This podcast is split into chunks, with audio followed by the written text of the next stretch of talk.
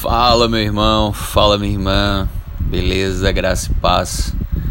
Vamos aí para mais uma mensagem. E hoje eu quero falar sobre ansiedade. Ao contrário do que a gente pensa, a ansiedade não é o mal do século. É algo que há muito tempo atrás já está na Bíblia. O próprio Jesus falou isso sobre a ansiedade. Não andeis ansiosos por coisa alguma. O próprio apóstolo Paulo também em Filipenses, ele fala isso. É, mas como a gente minimizar né, esses sintomas de ansiedade que às vezes nos leva a depressão, desespero, enfim. Primeiro, eu acredito que a gente não deve subestimar né, as pessoas que por acaso estão sofrendo com perturbações na alma. Né? E eu quero dar aqui quatro conselhos né, práticos é, que também servem para mim. É, eu, pela graça de Deus, estou compartilhando essas mensagens com os irmãos. É, não quero aqui ser dono da razão de nada. Eu também estou no processo, né?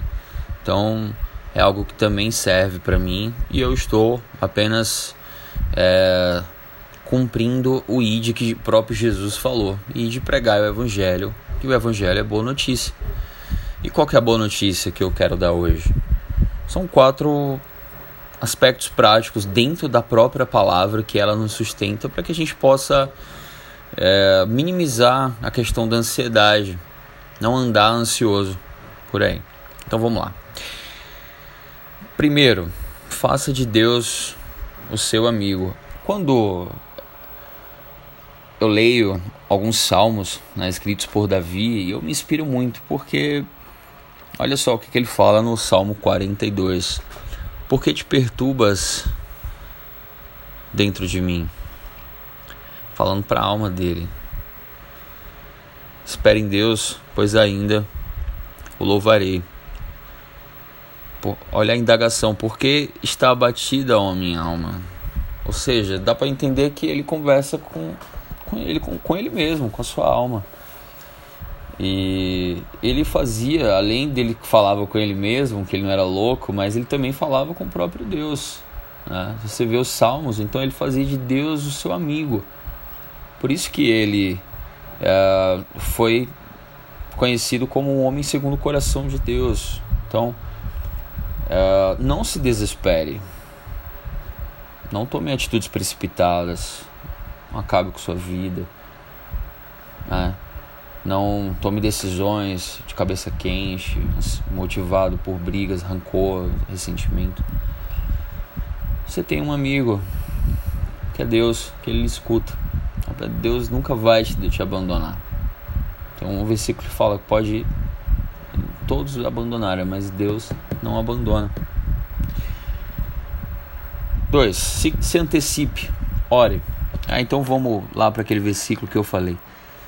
Não ande ansioso por coisa alguma, mas em tudo, pela oração e súplicas e com ação de graças, apresentem seus pedidos a Deus, e a paz de Deus, que excede todo o entendimento, guardará o coração e a mente de vocês em Cristo Jesus. Bem conhecido esse versículo, e eu gosto muito dele particularmente, mesmo. Por quê? Porque ele fala não é para você em tudo. Você não anda ansioso, mas fale, comente, converse. Como eu falei no tópico anterior, fazer de Deus seu amigo, a gente, como a gente desabafa para o nosso, nosso amigo, nós temos um amigo espiritual, né? Um, nós temos Deus. Então, em tudo, em oração, apresente, apresente as suas queixas, as suas preocupações, o que deixa você triste, angustiado, aflito. Então suplique pela intervenção de Deus, apresente seus pedidos a Deus. Com certeza você vai sair depois de uma oração onde você derrama o teu coração, você vai sair melhor. Então esse é o segundo uh, tópico, que é o que? Se antecipe às situações. Ore, peça. Terceiro conselho, importune entre aspas a Deus. Em Lucas capítulo 18, Perceba que eu sempre estou recorrendo à palavra, porque é a palavra que nos sustenta, meu irmão. É, não é muito conhecido, mas tem uma parábola que Jesus ensinou para nos mostrar que a gente deve orar sempre e nunca desanimar.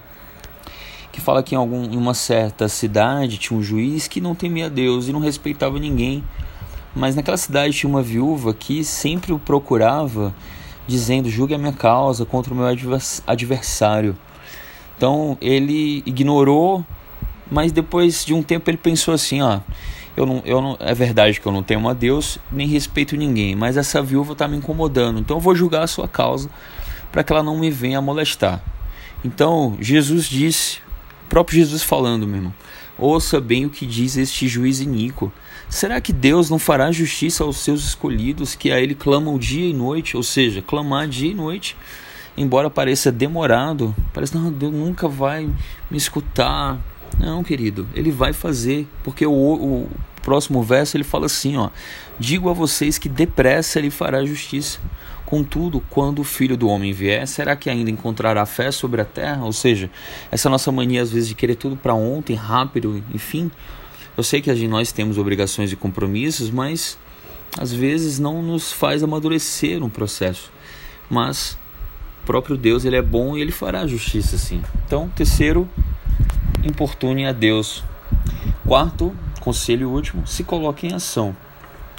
O próprio apóstolo Pedro fala assim: sirvam uns aos outros, cada um conforme o dom que recebeu, como encarregados de administrar bem a multiforme graça de Deus. Ou seja, devemos nos colocar em ação, trabalhando. Então se comprometa, né? tenha responsabilidades. E é isso. Então esses foram os quatro conselhos práticos. Primeiro, fazer de Deus nosso amigo. Segundo, se antecipar às situações que podem vir pela frente, a gente ora.